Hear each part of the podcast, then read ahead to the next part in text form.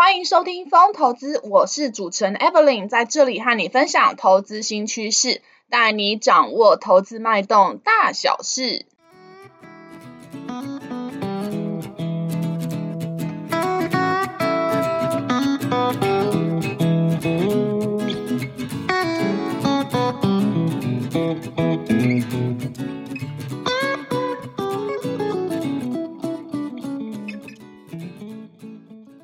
Hello，大家好，欢迎回到风投资。风投资啊，现在呢，在很多平台，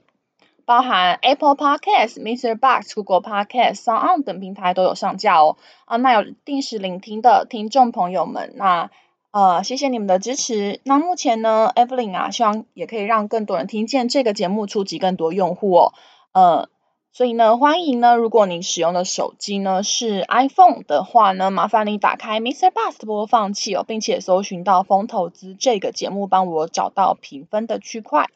呃，并且打上五颗星的评分，支持 Evelyn 啊继续创作下去哦，因为更多的好评，呃，可以让更多人看见风投资哦。那如果您觉得风投资节目呢，对您有一点点的帮助呢，也请不吝啬给予一个按赞的鼓励，并且分享给你的超级好朋友们，让他们呢也能听见风投资的声音哦。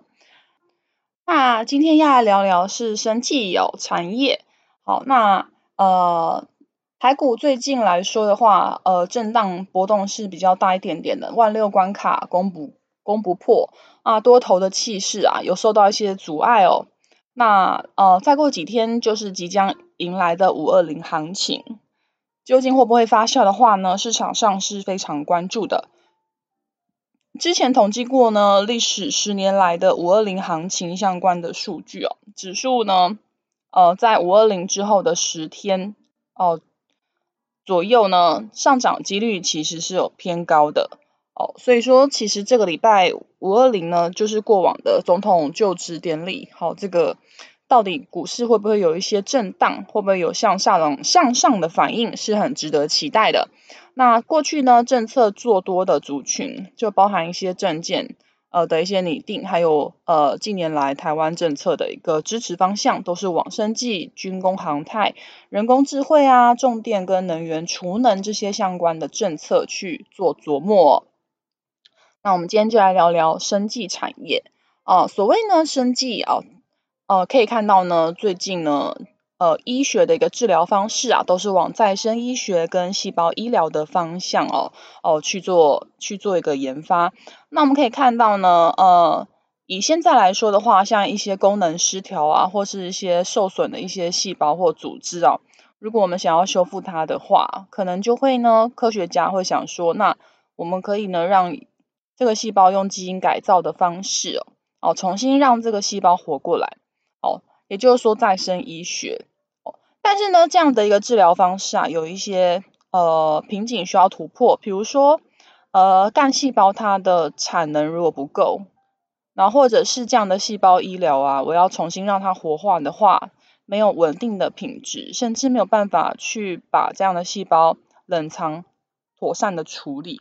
好，这个时候其实就需要呢 CDMO 业务，就是委托开发暨制造服务来呃创造价值哦。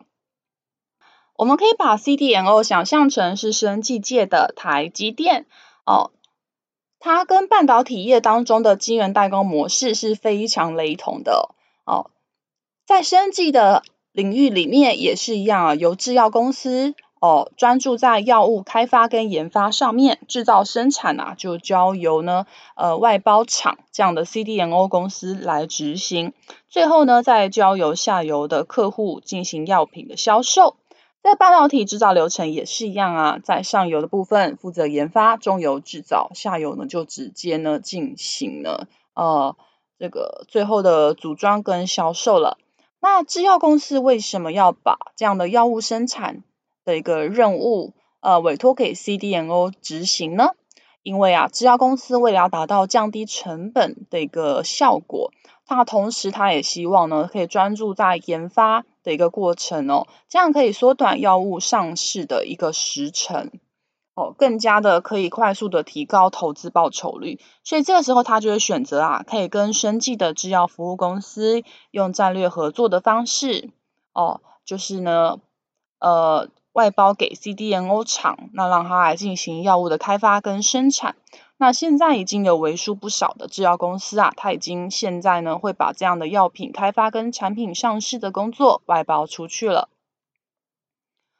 呃，那 CDMO 厂呢，现在会越来越 CDMO 现在的一个模式越来越盛行的一个原因呢，呃，主要第一个就是呢，现在很多的中小型的制药公司啊，它其实是缺乏量产的产能的。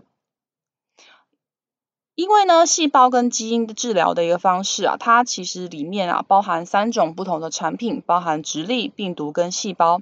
但是呢，中小的制药公司啊，它呢在呃营业的规模，还有包含资金上面的一个多寡，另外还有工艺的开发能力哦，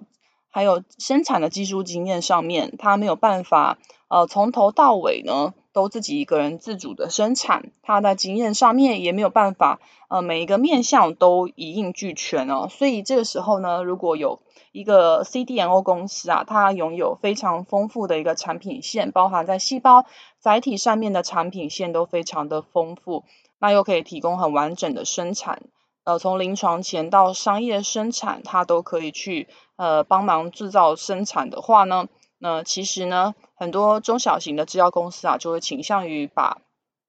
呃，这个呃，把这个阶段的外包服外包给这个 CDMO 去处理了。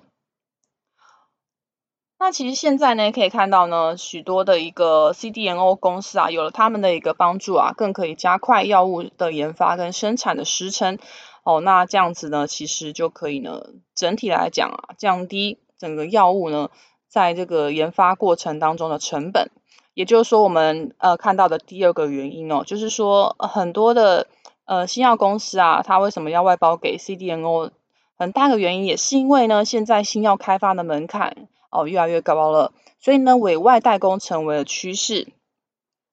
过去呢，平均一款啊新药。开发的一个时间大概是十到十五年左右。好，那每五千个到一万个临床的一个药物里面啊，最后只有一个药物可以通过呃上市销售的一个阶段。哦，那现在呢，因为呃疾病啊已经演变得越来越复杂了，而且法令的监管也变得越来越严格，甚至呢你要招募到一些呢。呃，临床实验的患者也非常的困难哦。那这使得呢，新药研发的时间啊被进一步拉长了。哦，以过去呢，新药研发的一个时间啊，大概是每六年可以研发一款新药，现在啊会延长到呃每七到八年才会研发出一款新药。那我们都知道啊，新药呢在专利保护的期间啊，它的一个销售。单价是非常的高的，但是呢，一旦专利保护的时间过期了，那学名药涌进来竞争之后啊，药物销售额就会大幅的下降了。那那这样子的，那这样子的话呢，其实呃，以临床的一个一个研发的时间如果变长的话，就对于新药厂来讲，它就缩短了它这个能够销售药物的一个。一个一个销售额，因为它前期的投入时间就变长了。好，那 CDMO 公司呢，它有什么样的优势啊？其实它就是它可以帮忙呃，新药公司啊，它呃可以去安排很多项目的进度，并且帮这个客户规避很多的风险。就是说呃，它事先因为它丰富的一些经验，还有一些。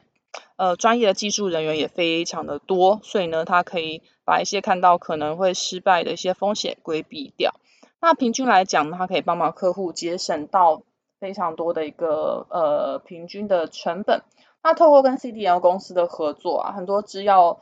跨国的企业，它的平均毛利率其实是可以呢，呃，做到一个呃，就是比之前来的更加进步这样子的一个状况。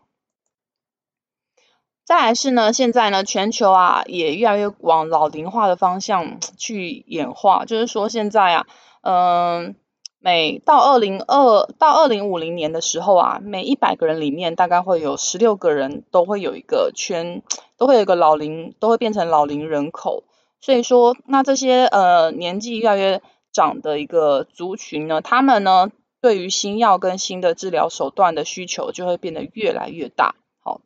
那呃，这些老龄人口呢，呃，因为它随着年龄的增长，很多疾病的发病率就会跟着提升，那甚至还会有很多呃衍生的慢性病就会跟着一起并发。那所以说，呃，这会使得医药公司啊，它必须要加紧脚步去进行研发。那这使得历年来医药公司研发支出哦、就变成越来越陡峭，那就是让他们会越来越有需要外包生产的这个动机啊。那我们有看到近年来啊，其实全球有兴起大分子药物的研究热潮啊。那大分子药物呢，呃，包含像是 CAR-T 治疗，还有双抗跟 ADC，这些都是近年非常流行的呃一些呃一些药物治疗。那呃。我们可以看到呢，就以未来十年来说啊，恰恰好这些生物相似药啊，就要面临专利到期了。那失去呢专利的一个保护之后啊，马上就要面临学名药的一个竞争。所以这些生物相似药公司啊，就要赶快呢，呃，把即将要过期的药品专利啊，呃，去委托给第三方公司进行制造生产，这样子才能够尽快哦、降低制造成本。因为这些 CDMO 公司啊。呃，他们在大量的量产过程当中，它是具有相当相当多的一个经验的。那这时候呢，会进一步的推动啊，生物药 CDMO 产业的发展。那尤其是大分子药物 CDMO 啊，预期可以进入高速的成长期哦。那另外呢，是政府也非常支持 CDMO 的一个发展哦，在。呃，立法院啊，其二零二一年十二月份的时候就通过了一个生技医药产业的发展条例哦。那它在呃条例里面呢，有明定实施的期间也延长了十年哦。那它把这样的一个实施期间延长十年到二零三一年底之后啊，在奖励对象方面也把。呃，原本的新药跟高风险的医药医疗器材哦，扩大适用到新剂型的制剂、再生医疗、精准医疗、数位医疗，另外还有专用在生技医疗产业的创新技术平台上面，哦，这些都纳入了这个租税优惠的范围，所以它非常鼓励啊，呃，这些不同的领域进行异业跟跨界的合作，哦，也非常的鼓励啊，呃，这个。国内各各领域可以去积极投入疫苗跟治疗药物的开发。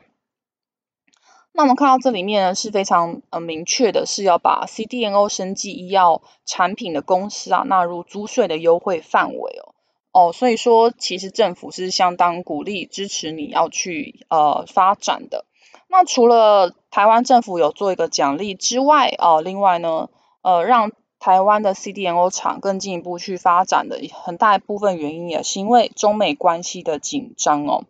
因为呢，在美国二零二二年二月份哦，他就提出一大份的未经核实的清单，那里面其实是有提到啊，这个药厂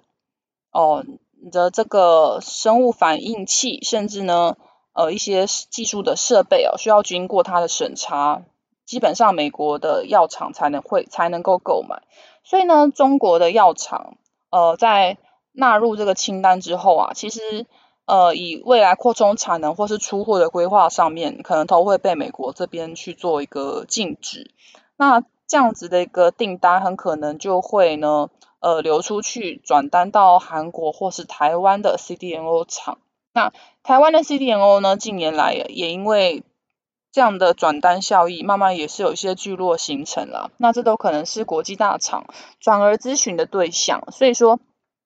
中美贸易啊，其实是有呃助长台厂接单的一个机会的。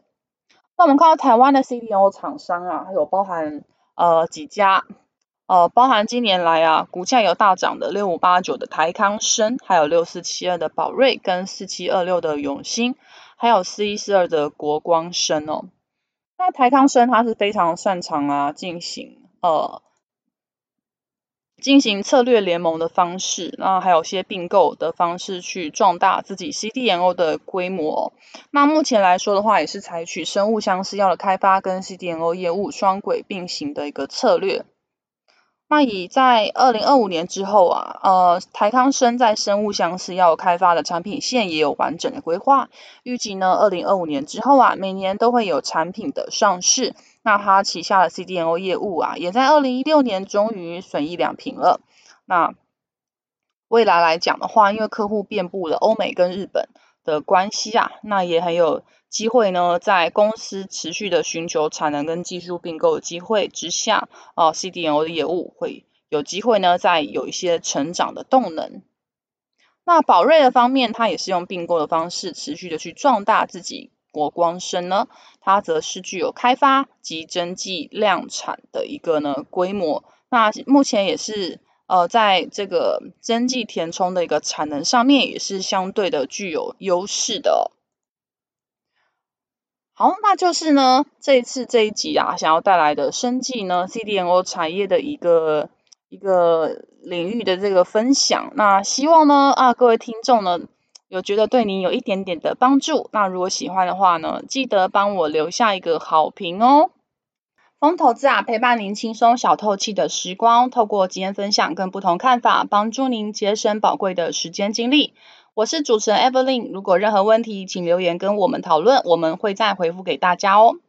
那我另外还有经营一个景泰蓝电商网站，在虾皮卖场都有上架哦，名字叫做莹丰线上购物，欢迎前往逛逛。卖场链接就在下方。